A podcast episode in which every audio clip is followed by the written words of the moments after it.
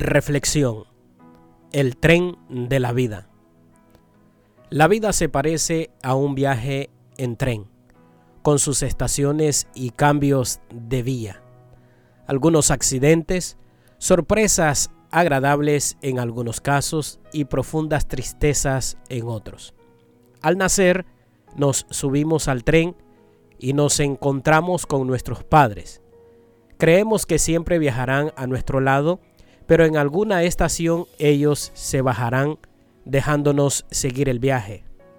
De pronto nos encontraremos sin su compañía y su amor irreemplazable. No obstante, muchas otras personas que nos serán muy especiales y significativas se irán subiendo al tren de nuestra vida.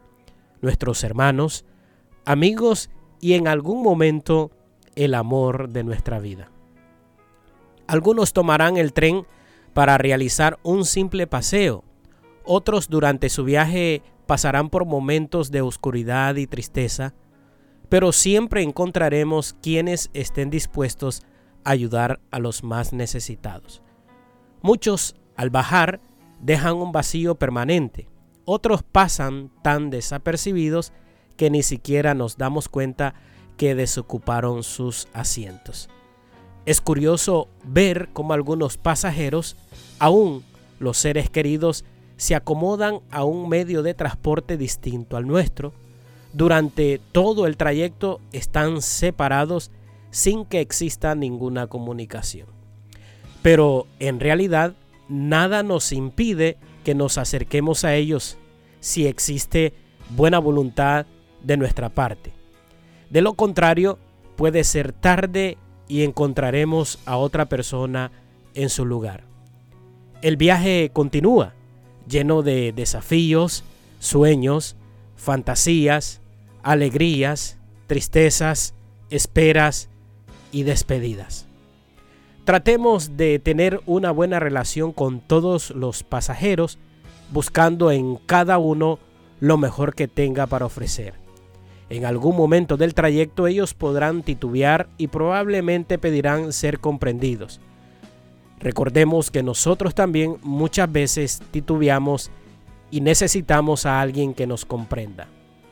El gran misterio para todos es que no sabremos jamás en qué estación nos toca bajar, como tampoco dónde bajarán nuestros compañeros de viaje, ni siquiera el que está sentado a nuestro lado. A veces pienso en el momento que me toque bajar del tren. ¿Sentiré nostalgia, temor, alegría, angustia? Separarme de los amigos que hice en el viaje será doloroso y dejar que mis hijos sigan solos será muy triste. Pero me aferro a la esperanza de que en algún momento tendré la gran emoción de verlos llegar a la estación principal con un equipaje que no tenían cuando iniciaron su viaje.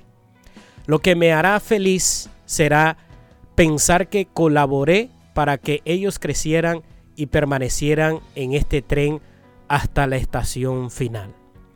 Amigos, hagamos que nuestro viaje en este tren tenga significado, que haya valido la pena. Vivamos de manera que cuando llegue el momento de desembarcar, nuestro asiento vacío deje lindos recuerdos a los que continúan viajando en el tren de la vida. Esta fue la reflexión, el tren de la vida, y Selvi Martínez te la contó.